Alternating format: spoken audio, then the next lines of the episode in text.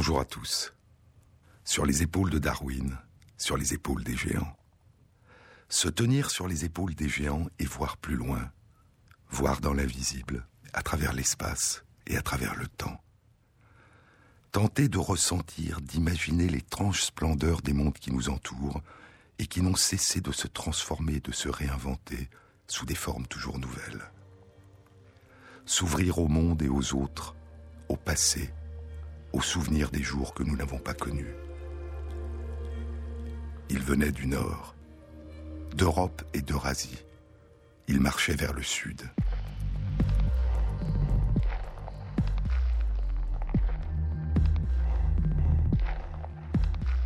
Ils n'ont probablement pas franchi la mer dont le nom sera plus tard la Mare Mediterraneus, la mer au milieu des terres, la Mare Nostrum, la Méditerranée. S'ils ont traversé un bras de mer, ils ont peut-être pu franchir le détroit de Gibraltar, le détroit des Dardanelles ou le détroit du Bosphore. S'ils sont venus à pied, ils sont probablement passés par la Russie et la Géorgie et ont pénétré en Turquie.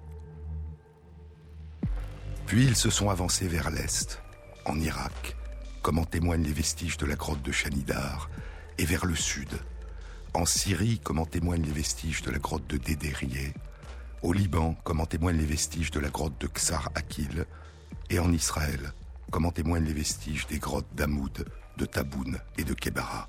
Ces voyageurs, ce sont des hommes et des femmes de Néandertal.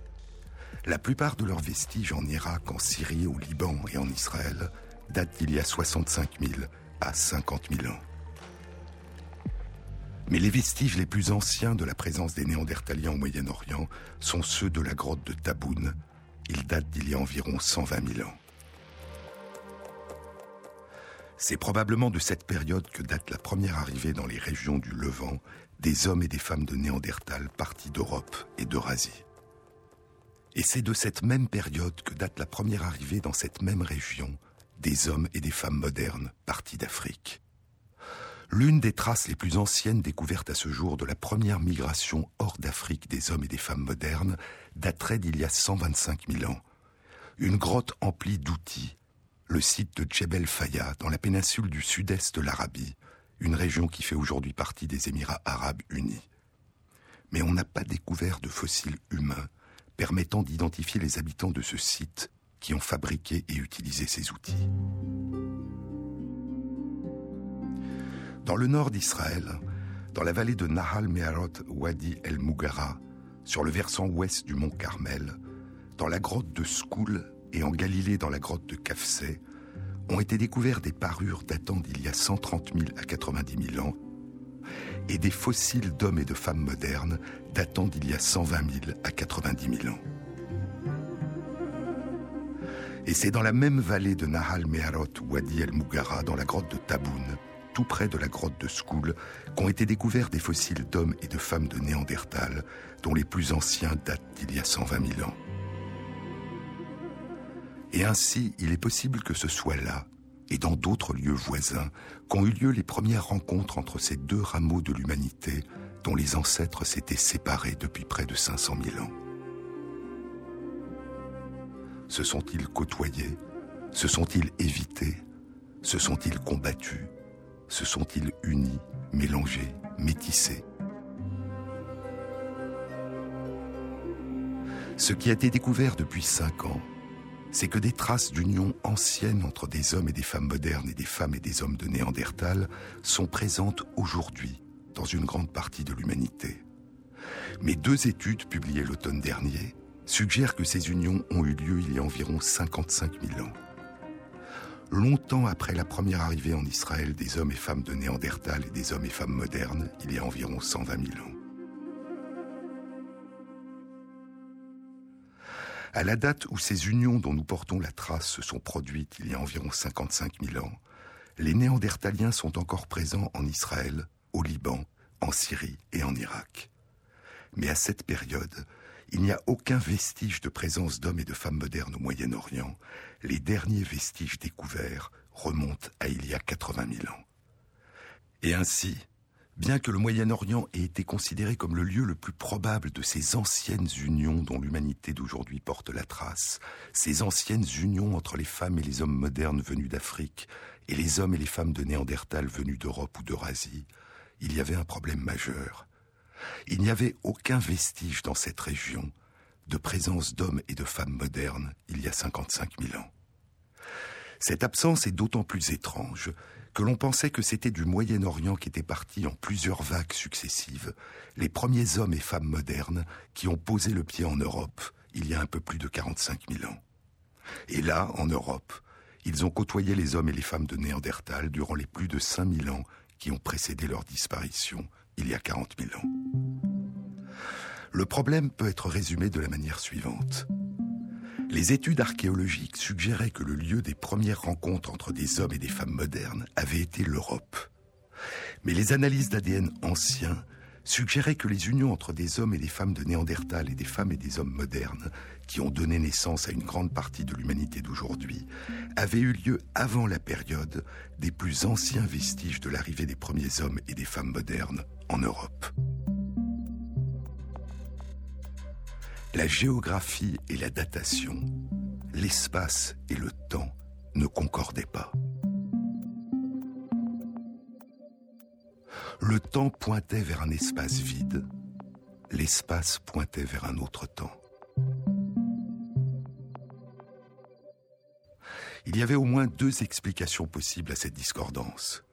Soit les fouilles archéologiques étaient incomplètes, et il restait encore à découvrir des vestiges de la présence il y a 55 000 ans d'hommes et de femmes modernes en Europe, en Eurasie ou au Moyen-Orient. Soit l'estimation de la période des unions entre néandertaliens et hommes et femmes modernes réalisées à partir des études d'ADN anciens était inexacte, et ces unions avaient eu lieu à une période plus récente. Laquelle de ces deux explications pouvait-elle être la bonne? Sur les épaules de Darwin sur France Inter.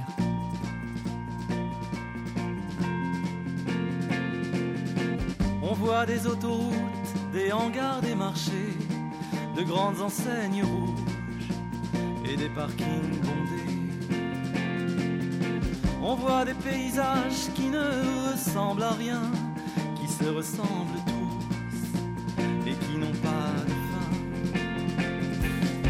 Rendez-nous la lumière, rendez-nous la beauté. Le monde était si beau et nous l'avons gâché. Rendez-nous la lumière, rendez-nous la beauté.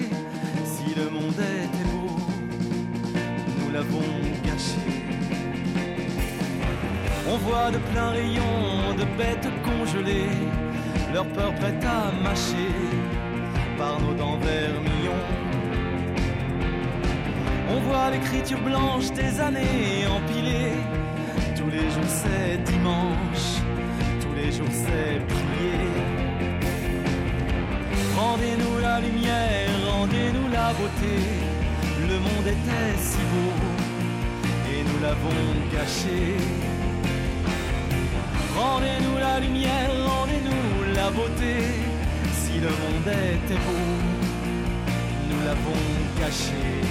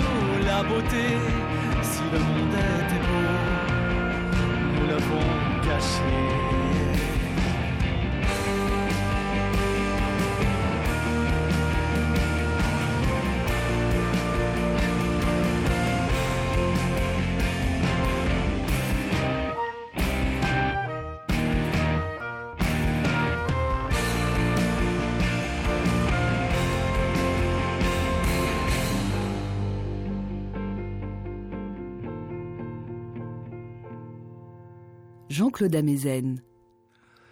La révélation de l'existence en nous d'une petite part de Néandertal qui subsiste aujourd'hui sous la forme de fragments de leur ADN dans l'ADN d'une grande partie de l'humanité, cette révélation de l'existence d'anciennes unions entre des hommes et des femmes de Néandertal et des hommes et des femmes modernes et l'estimation de la date de ces anciennes unions sont des découvertes très récentes. Je vous en ai parlé dans de précédentes émissions. Souvenez-vous.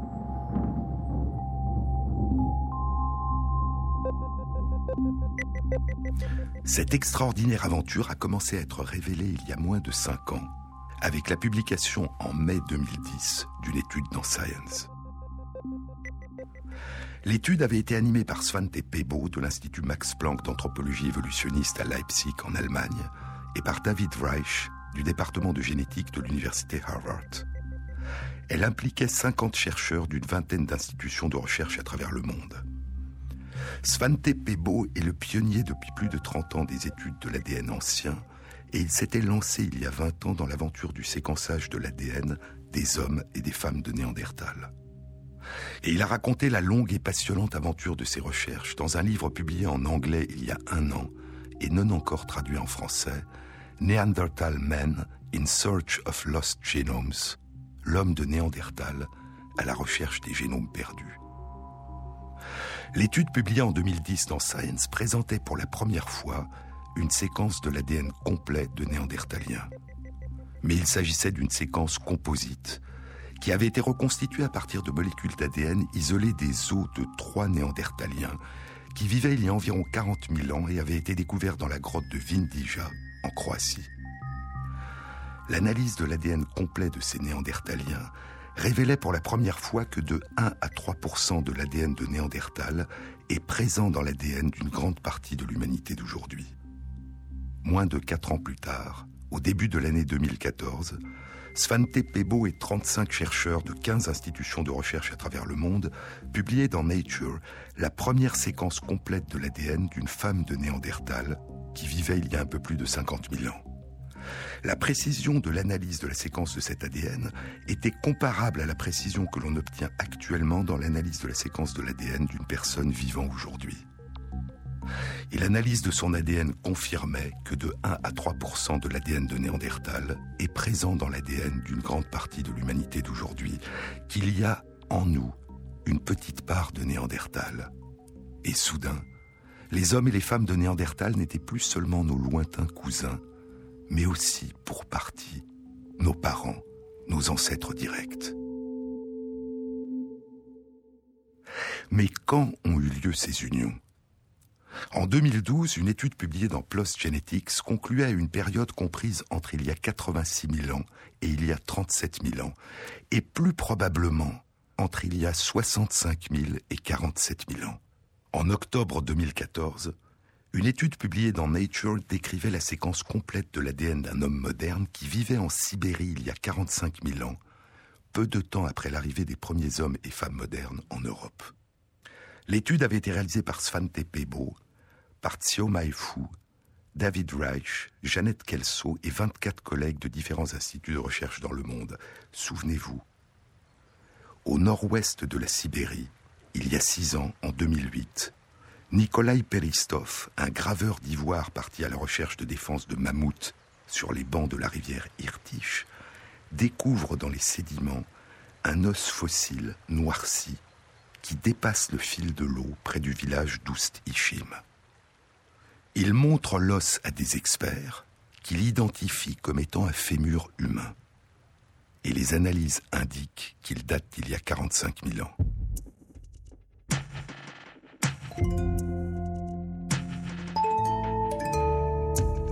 L'ADN de l'homme d'Oustishim contient déjà la trace du métissage avec les hommes et les femmes de Néandertal. C'est 1 à 3% d'ADN de Néandertal qui persiste aujourd'hui dans une grande partie de l'humanité. L'analyse complète de son ADN indique que l'homme d'Oust-Ishim est un descendant relativement proche des premières unions entre les hommes et femmes modernes et les hommes et femmes de Néandertal. En effet, la plupart des morceaux d'ADN de Néandertal qui sont insérés dans l'ADN de l'homme d'Oustishim sont plus longs, deux à quatre fois plus longs que ceux qui sont insérés dans l'ADN des hommes et des femmes d'aujourd'hui. Ils sont aussi plus longs que ceux qui sont insérés dans l'ADN des vestiges de dix hommes et femmes modernes qui vivaient en Europe, en Espagne, en Allemagne, au Luxembourg et en Suède, il y a 7000 à 8000 ans, et dont l'analyse de l'ADN complet a été publiée durant l'automne 2014 dans Nature. Pour comprendre la signification de ces résultats, il faut savoir qu'à chaque génération, avant qu'une moitié au hasard de l'ADN du père soit introduite dans chacun de ses spermatozoïdes, et avant qu'une moitié au hasard de l'ADN de la mère soit introduite dans chacun de ses ovules, il se produit ce qu'on appelle un phénomène de recombinaison. Chaque moitié d'ADN se recombine, se mélange avec l'autre moitié qui n'est pas introduite dans le spermatozoïde ou dans l'ovule.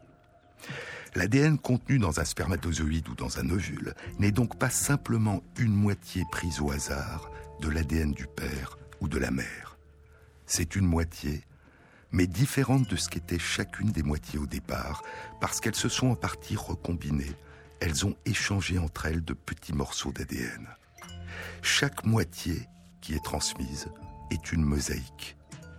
Et ce phénomène ajoute un degré de variation supplémentaire dans la diversification de l'ADN qu'introduit la sexualité. L'ADN d'un enfant n'est pas seulement le mélange de deux moitiés prises au hasard de l'ADN de son père et de sa mère. L'ADN d'un enfant est le mélange de deux moitiés qui ne préexistaient pas en tant que telles chez le père chez la mère. Et ce phénomène de recombinaison, de mosaïque, a pour conséquence que tout segment d'ADN nouveau aura tendance de génération en génération à être découpé en morceaux de plus en plus petits. Et la longueur des morceaux d'ADN de Néandertal présents dans l'ADN de l'homme d'Oustichim, comparée à la longueur des morceaux présents dans l'ADN de la population humaine d'aujourd'hui et dans l'ADN des hommes et des femmes modernes qui vivaient en Europe il y a 7000 à 8000 ans, peut être utilisé comme une horloge qui permet de remonter le temps vers les premières unions entre des femmes et des hommes modernes et des femmes et des hommes de Néandertal. Les chercheurs ont calculé que 230 à 430 générations séparaient l'homme d'Oust-Ishim des premières unions de ses ancêtres avec des hommes et des femmes de Néandertal. En estimant la durée d'une génération à cette époque à 19 ans, les premières unions dont il porte les traces auraient eu lieu 7000 à 13 000 ans avant sa naissance, c'est-à-dire à une période comprise entre il y a 58 000 ans et il y a 52 000 ans. À la fin novembre 2014, une autre étude était publiée dans Science. Elle était animée par un autre pionnier de l'exploration de l'ADN ancien, Eske Villerslev, du Centre de géogénétique du Muséum d'histoire naturelle du Danemark et de l'Université de Copenhague, par Martha Mirason-Lar et Rasmus Nielsen de l'Université de Californie à Berkeley. Elle impliquait 18 autres chercheurs du Danemark, des États-Unis, de Russie, d'Australie, de Grande-Bretagne et d'Allemagne. L'étude présentait l'analyse de l'ADN d'un homme moderne qui vivait à une période un peu plus récente que l'homme d'Oust-Ishim, il y a 36 000 ans. Ces vestiges ont été découverts sur le site de Kostenki 14, en Russie, dans la vallée du Don, au nord de la mer Noire, près des villages actuels de Kostenki et Borchevo, on l'a nommé l'homme de Kostenki 14. Comme chez l'homme d'Oust-Ishim, les morceaux d'ADN de Néandertal qui sont insérés dans son ADN sont plus longs que ceux qui sont insérés dans l'ADN des hommes et des femmes d'aujourd'hui et dans l'ADN des vestiges des dix hommes et femmes modernes qui vivaient en Europe il y a 7000 à 8000 ans. Et les chercheurs estiment que les unions entre les hommes et les femmes de Néandertal et les hommes et les femmes modernes qui ont donné naissance à ces ancêtres date d'il y a environ 54 000 ans. Et ainsi, les estimations fondées sur l'analyse de l'ADN de l'homme d'Oustichim suggèrent que les unions entre hommes et femmes de Néandertal et hommes et femmes modernes qui lui ont donné naissance ont eu lieu à une période comprise entre il y a 58 000 ans et il y a 52 000 ans. Et les estimations fondées sur l'analyse de l'ADN de l'homme de Kostenki 14, qui vivait il y a 36 000 ans, suggèrent une période pour ces unions d'il y a environ 54 000 ans. C'est avant les plus anciens vestiges de l'arrivée en Europe des premiers hommes et femmes modernes.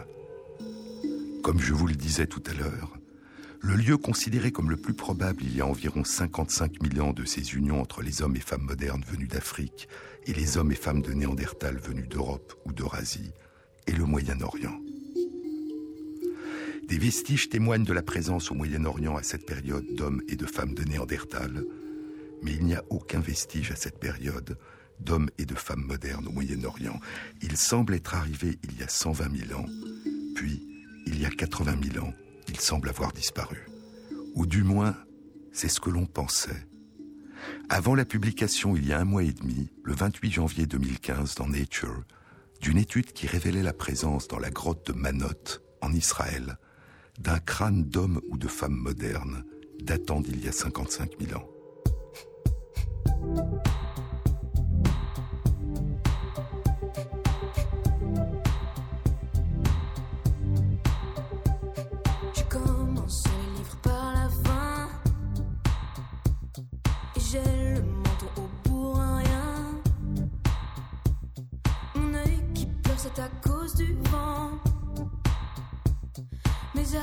C'est du sentiment.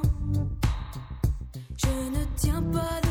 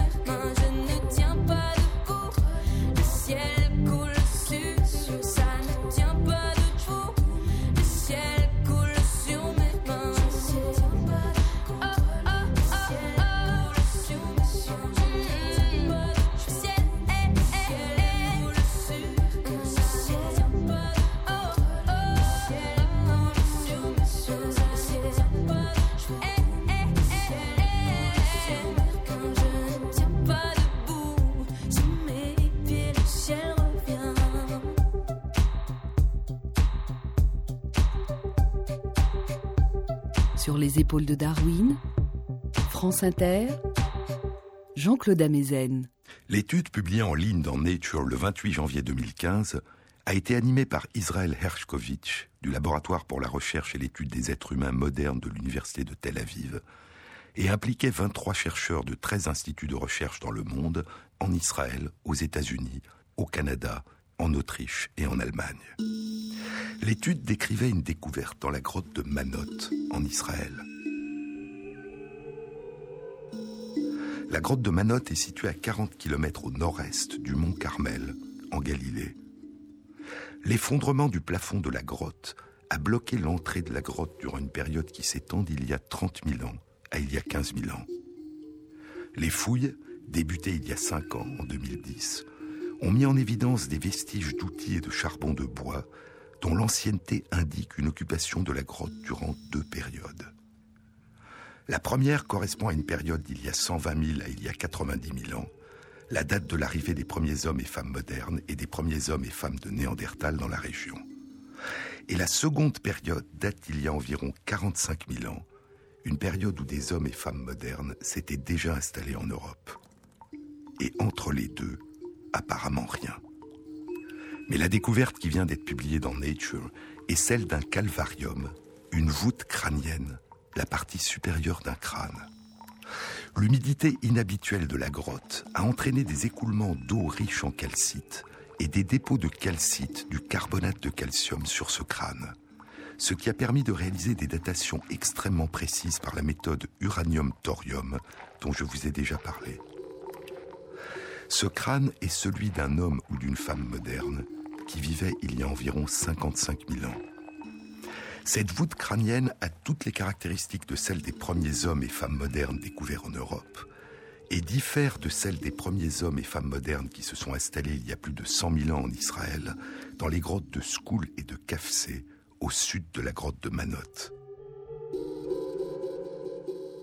Le titre de l'étude était Un crâne levantin de la grotte de Manot, Israël, préfigure les premiers êtres humains européens modernes. C'est le premier, et à ce jour le seul vestige, de la présence d'un homme ou d'une femme moderne au Moyen-Orient, il y a 55 000 ans. Et soudain, l'espace et le temps se rejoignaient. À une quarantaine de kilomètres au sud de la grotte de Manot, en Israël, sont les grottes d'Amoud et de Kebara, qui contiennent des vestiges d'hommes et de femmes de Néandertal datant d'il y a 60 000 à 50 000 ans. Au nord de la grotte de Manot, dans la grotte de Xarakil au Liban, dans la grotte de Dédérié en Syrie et dans la grotte de Chanidar en Irak, il y a aussi des vestiges d'hommes et de femmes de Néandertal datant d'il y a 65 000 à 50 000 ans. L'homme ou la femme de la grotte de Manot est-il ou est-elle déjà un descendant ou une descendante des premières unions entre hommes et femmes modernes et néandertaliens? L'étude de la voûte crânienne ne permet pas de répondre. Il faudrait pouvoir réaliser une étude de l'ADN. Et les chercheurs vont essayer d'extraire de l'ADN de l'os, mais la probabilité de pouvoir réaliser son analyse est faible, car l'ADN se conserve mal sous les climats chauds, comme ceux du Moyen-Orient. Les hommes et les femmes de Néandertal ont probablement résidé dans cette région d'une façon plus ou moins continue, entre il y a 120 000 ans et il y a 49 000 ans mais l'absence de vestiges d'hommes et de femmes modernes entre il y a 80 000 ans et il y a 55 000 ans suggère que les hommes et les femmes modernes se sont installés dans la région par intermittence, en plusieurs vagues de migration successives, séparées par une longue période d'absence. Les premiers immigrants ont-ils disparu? Font-ils partie des premiers hommes et femmes modernes qui sont partis vers l'Inde, parcourant l'Asie de l'Est jusqu'à l'Australie? Ou sont-ils retournés en Afrique? On ne le sait pas. Mais le fait que l'homme ou la femme de Manotte ait été présent au Moyen-Orient il y a 55 000 ans ne signifie pas qu'il ou elle faisait partie d'une population qui a plus tard posé le pied en Europe, ni qu'ils sont les lointains ancêtres des Européens et des Eurasiens d'aujourd'hui. Il ne s'agit après tout que de la découverte d'une voûte crânienne. Une découverte fascinante, mais à laquelle on ne peut faire dire plus que ce qu'elle peut nous dire. Il semble bien qu'il y ait eu au moins un homme ou une femme moderne qui vivait en Galilée il y a environ 55 000 ans. Et cette présence d'hommes et de femmes modernes au Moyen-Orient à cette période suggère pour la première fois que ce lieu, dit Israël Hershkovitch, qui a animé l'étude, est le lieu le plus probable de l'histoire d'amour qui est née entre les hommes et les femmes modernes et les hommes et les femmes de Néandertal.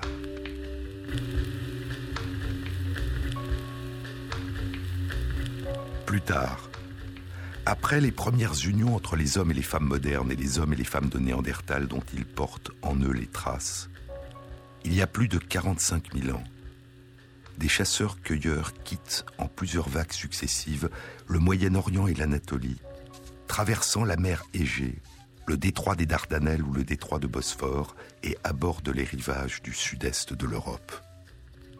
Et ces populations de chasseurs-cueilleurs vont progressivement parcourir toute l'Europe.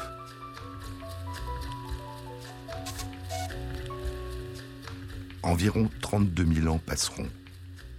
Et il y a 13 000 ans, au Moyen-Orient, dans le croissant fertile, à l'intérieur et autour de la Mésopotamie, une population de chasseurs-cueilleurs que l'on a appelés les Natoufiens devient sédentaire, construit des habitations, fabrique de la poterie et commence à devenir agriculteur. Les Natoufiens cultivent certaines céréales sauvages, stockent les graines de ces céréales dans des récipients d'argile cuite, puis ils commencent à domestiquer ces céréales sauvages et certains des animaux sauvages qui les entourent. C'est la période où l'agriculture est en train de naître dans plusieurs régions du monde, hors d'Europe, dans le croissant fertile, en Asie du Sud-Est, en Amérique du Sud et dans plusieurs régions d'Afrique. On cultive le blé, l'orge et l'engrain ou petit épeautre au Moyen-Orient, le riz et le millet en Chine, le maïs et la calebasse en Amérique du Sud. Le développement progressif de l'agriculture a marqué dans différentes régions du monde le début de ce qu'on a appelé le néolithique, défini par l'usage de la technique du polissage des outils de pierre taillée. Et cette période de développement de l'agriculture et de la domestication des animaux a constitué l'une des révolutions les plus spectaculaires de l'humanité. Une transition d'un mode de vie ancestral de chasseur-cueilleur qui cherche sa nourriture dans la nature sauvage à un mode de vie de fermier qui produit sa nourriture dans les champs qu'il cultive.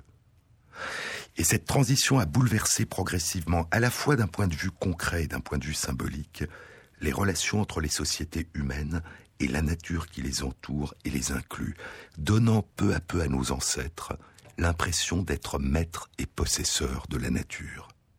Cette transition majeure allait conduire à une augmentation considérable du nombre et de la densité des populations vivant à proximité des champs cultivés et des animaux domestiques, au développement des premières villes, au développement des calendriers qui disent le temps des semailles et le temps des moissons, à une plus grande division du travail, au développement des armées qui protègent les réserves de grains et les habitants, à la naissance des empires et à l'accroissement progressif des inégalités. En ce qui concerne notre région, l'Europe, l'agriculture semble avoir commencé à s'y propager à partir du Moyen-Orient il y a environ 8500 ans. Elle apparaît d'abord dans le sud-est de l'Europe, puis de là elle gagne l'Europe centrale il y a plus de 7000 ans, puis l'Europe du Nord il y a environ 6000 ans. Mais comment l'agriculture s'est-elle diffusée en 2500 ans à travers toute l'Europe? Il y a au moins deux explications possibles. La première est son adoption progressive de proche en proche par un nombre de plus en plus élevé de populations de chasseurs-cueilleurs après de premiers contacts avec des agriculteurs venus du Moyen-Orient. Autrement dit, il s'agirait d'une propagation culturelle. La deuxième explication possible est une migration des populations des premiers agriculteurs venus du Moyen-Orient qui avancerait à partir du sud-est, s'installant progressivement dans toute l'Europe au long d'une période de 2500 ans, parmi les populations résidentes de chasseurs-cueilleurs qui habitaient ces régions depuis plus de 35 000 ans. Ces deux hypothèses ont longtemps fait l'objet de débats, sans indices expérimentaux qui soient en faveur de l'une ou de l'autre. Mais je vous avais dit dans de précédentes émissions que depuis quatre ans, des études de l'ADN des fossiles humains avaient conforté fortement l'une de ces deux hypothèses. Les études de l'ADN ancien des fossiles humains suggèrent qu'à partir d'il y a 8500 ans, la diffusion de l'agriculture en Europe a été la conséquence de la migration de populations d'agriculteurs venus du Moyen-Orient et qui, à partir des Balkans, vont s'installer de proche en proche dans toute l'Europe.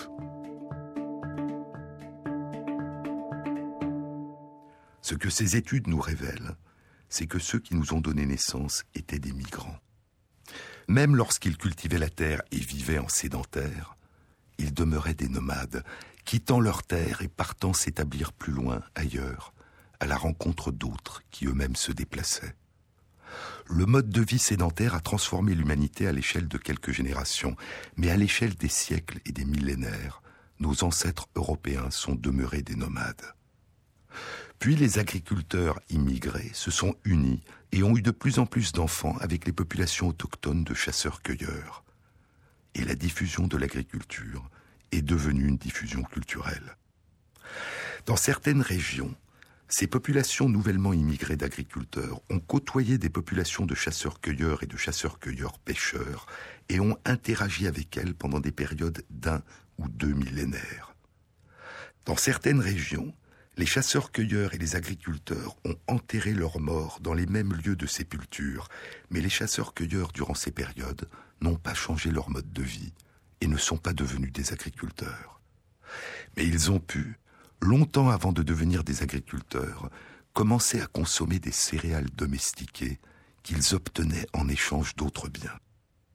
C'est ce que suggère une étude publiée dans Science il y a deux semaines, le 27 février 2015.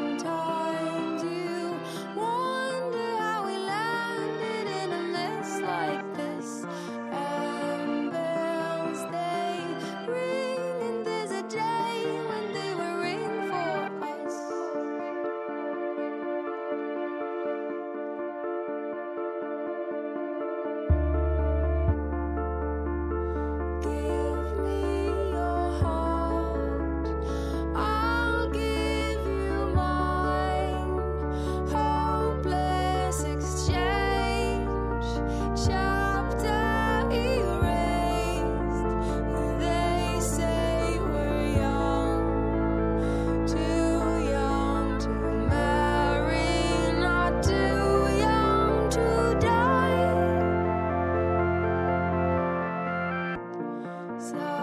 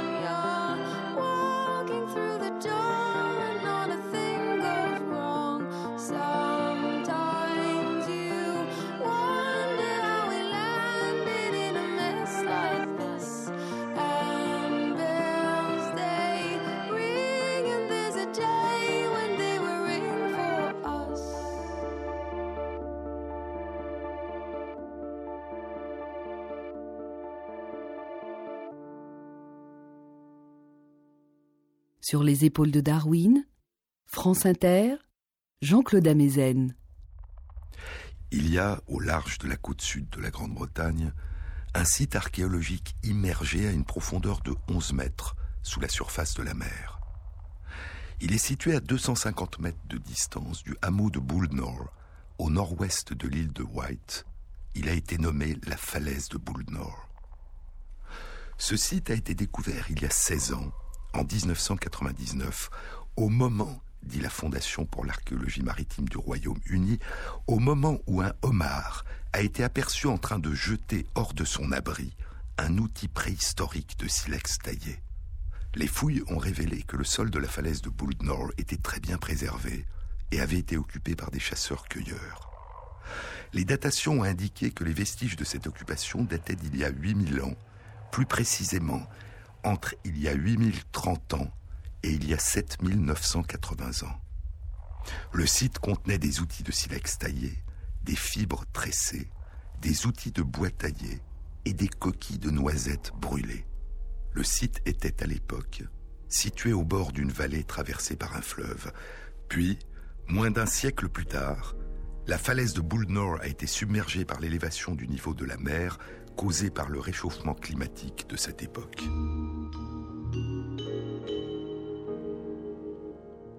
Peut-on faire ressurgir à partir de l'invisible des vestiges d'un monde vivant disparu? Pas à partir d'un fossile, mais à partir de rien de visible, à partir d'un tout petit morceau de quelques grammes de sol.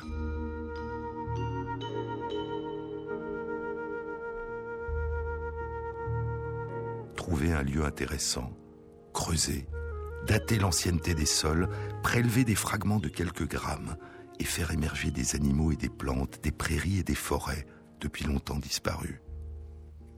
À partir de l'invisible, à partir de ce qu'il y a à la fois de plus universel, de plus singulier, de plus microscopique comme fossile identifiable dans tous les êtres vivants, une molécule de quelques milliardièmes de mètres, de quelques nanomètres d'épaisseur, l'ADN. Le début de cette extraordinaire aventure date d'il y a 12 ans. En 2003, Eske Villerslev, Alan Cooper de l'Université d'Oxford et d'autres chercheurs publiaient pour la première fois dans Science les résultats d'une analyse de fossiles invisibles datant d'il y a 300 000 à 400 000 ans.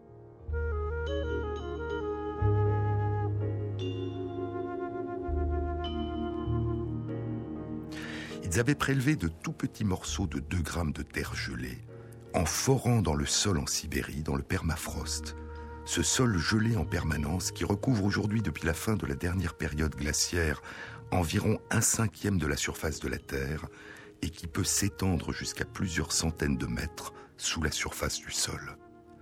Dans des sédiments gelés datant d'il y a 300 000 à 400 000 ans, ils avaient découvert de l'ADN appartenant à 28 familles de plantes différentes, des arbres, des herbes et des mousses, dont la plupart sont toujours présentes dans la région, mais dont la séquence d'ADN dans la moitié des cas est différente de ce qu'elle est aujourd'hui ils avaient découvert de l'ADN de nombreux animaux qui arpentaient la région il y a 300 000 à 400 000 ans, des mammouths, des bisons, des rennes, des bœufs musqués.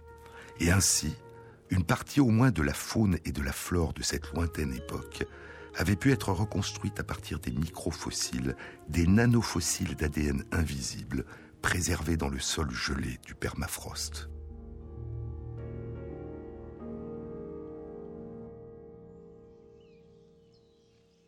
C'est ce type d'approche qu'ont entrepris Robin Alabi, un généticien des plantes de l'université de Warwick en Grande-Bretagne, avec sept chercheurs de six universités et instituts de recherche de Grande-Bretagne, pour explorer une époque beaucoup plus récente, les sédiments immergés de la falaise de Bullnor, qui avait été occupée il y a 8000 ans par des populations de chasseurs-cueilleurs.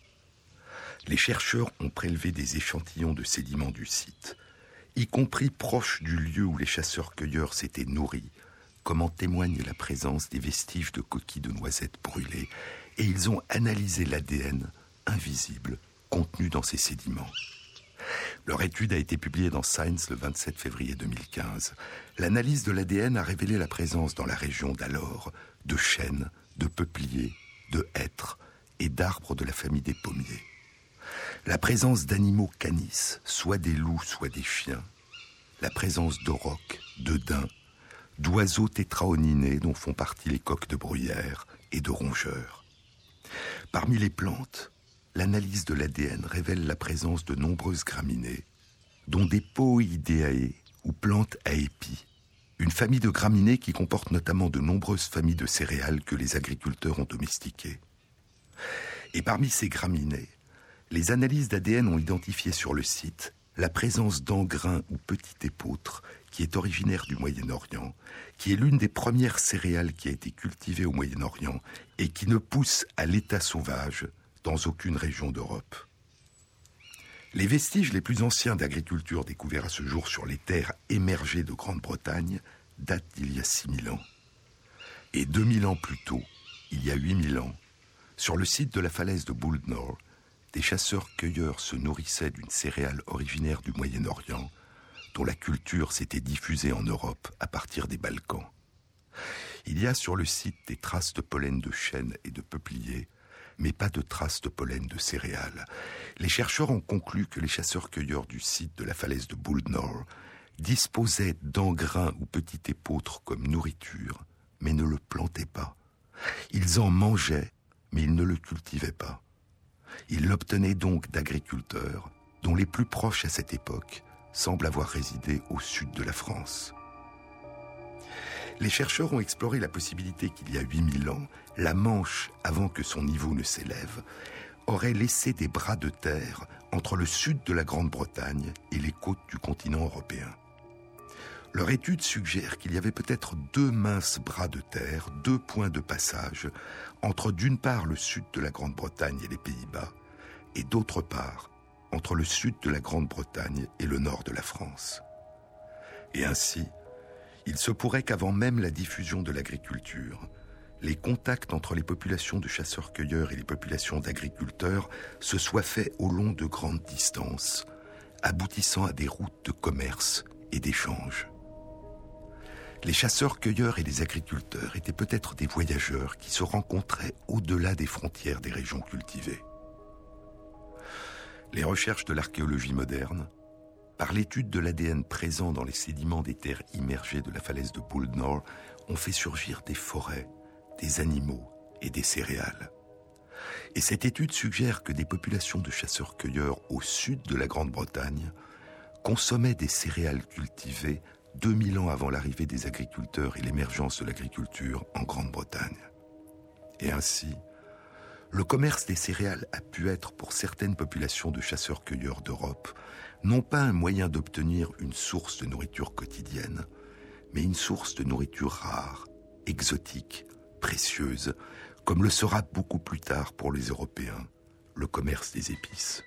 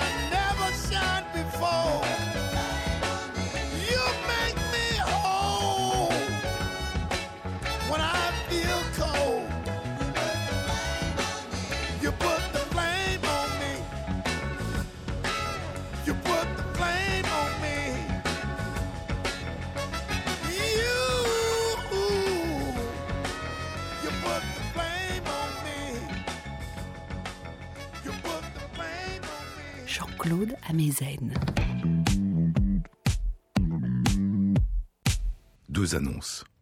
Demain, dimanche 15 mars, de 11h à 13h, au théâtre de la Reine Blanche, Marie-Odile Monchicourt présente Labo Origins. L'époustouflante capacité créative de la nature pourrait être une réponse à la question de nos origines, avec notamment Étienne Klein et Vincent Fleury. Lundi 16 mars de 19h à 21h, à l'Amphi Buffon, Université Paris Diderot, le séminaire émergence du Centre d'études du vivant et de l'EPS Maison Blanche avec François Tadei. Vous trouverez tous les renseignements concernant ces deux rencontres sur la page de l'émission Sur les épaules de Darwin sur le site franceinter.fr.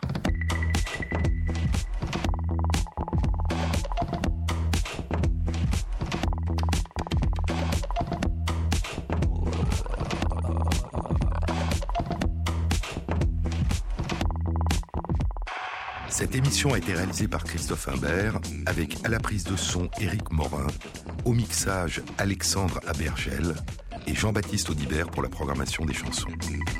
Et merci à Christophe Magère qui met en ligne sur la page de l'émission Sur les épaules de Darwin, sur le site franceinter.fr, les références aux articles scientifiques et aux livres dont je vous ai parlé. Et après le journal de midi, vous retrouverez Philippe Meyer. La prochaine fois, je vous le chanterai. Bon week-end à tous. À samedi prochain.